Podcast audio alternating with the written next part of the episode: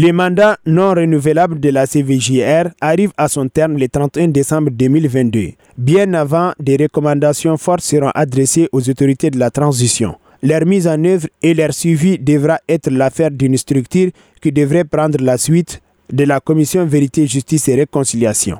Les explications de Mamoutou Diabaté, commissaire à la CVJR.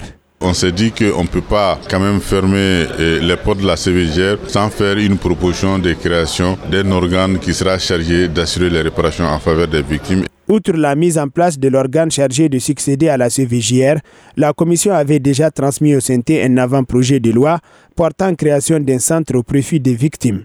Mamoutou. Le centre qu'on appelle le Centre pour euh, la promotion de l'unité et la paix, qui va également euh, hériter de tout ce qui est acquis de la CVGR, mais aussi d'assurer le suivi des recommandations qui seront consignées dans euh, le rapport final que la CVGR doit transmettre aux autorités compétentes. L'Association malienne des droits de l'homme, qui se félicite de voir la fin des travaux de la CVJR aboutir à ces recommandations, assure de son accompagnement pour que les victimes soient réellement prises en compte.